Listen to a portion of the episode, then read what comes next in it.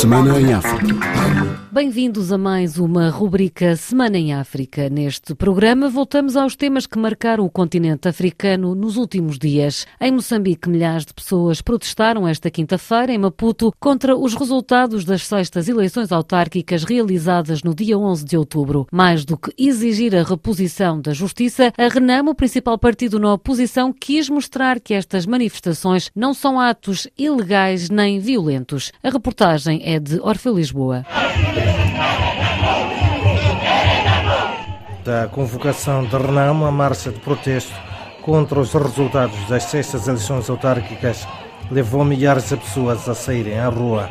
O movimento iniciou na Praça da Juventude e Venâncio Mondelana, cabeça de lista pela cidade de Maputo, garantiu que os resultados dessa onda de contestação são já visíveis. Nós queremos demonstrar com esta retoma das nossas marchas que tudo quanto disseram que as nossas marchas visavam colocar em, em causa a ordem pública não, era, não é verdade.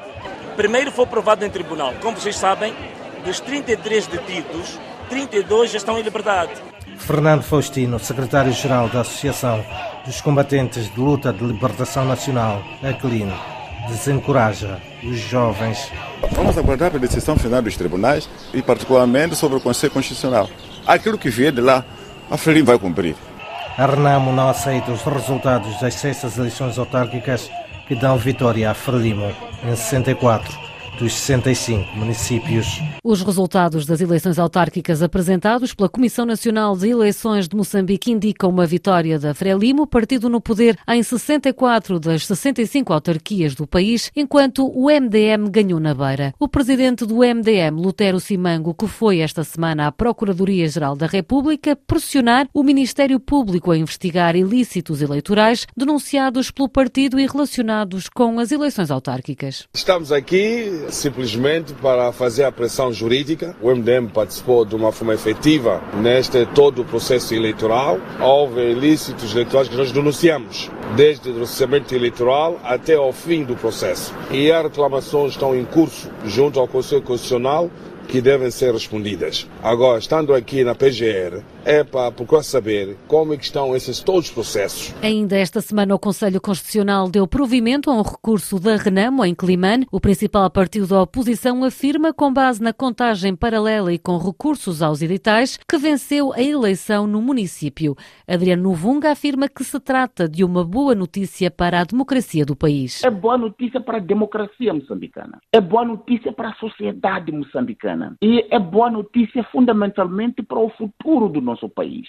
País este que os avanços democráticos e o impacto da democracia no desenvolvimento vem sendo impedido pelas fraudes sistemáticas que começaram em 99. A diferença desta vez é que os jovens saíram à rua. Saíram à rua para dizer não, porque nós não votamos na Frelimo. A Comissão Política da Frelimo veio condenar os incidentes que resultaram na perda de vidas humanas e pediu aos partidos para se afastarem das ações que coloquem em risco o ambiente de paz no mesmo dia em que o ministro do Interior, Pascoal Ronda, afirmou que a polícia apreendeu 59 engenhos explosivos de fabrico caseiro nas mãos de manifestantes e considerou inquestionável a perigosidade destas manifestações, sustentando que as autoridades registaram 130 protestos contra os resultados eleitorais, sendo 25 de caráter violento. Nestas manifestações, registramos um fenômeno novo de uso de engenhos explosivos de fabrico caseiro por parte dos cidadãos manifestantes.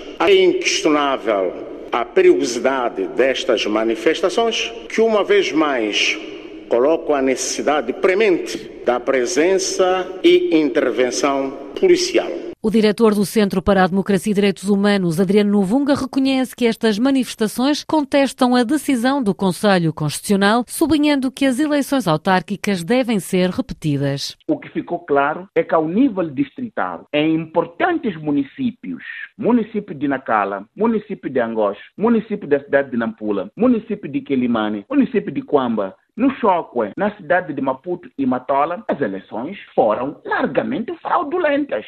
Há editais que mostram isso. Ou se utilizam os editais originais e se faz a soma e se atribui a vitória a quem efetivamente venceu, que são os partidos da oposição, ou então se repete a eleição em condições onde não temos lá o Bispo Matzinha. Considera e que Carlos Matzinho devia colocar o cargo à disposição? Já devia ter feito isso há muito tempo. Esse é o mínimo que ele devia ter feito. Na votação que se seguiu, ele absteve, abster-se quando tem um voto que poderia empatar a situação, sendo essa entidade, deveria ter feito o certo. Ele escolheu fazer o errado e para proteger interesses. O certo é demitir-se. E ainda vai tempo de fazer isso.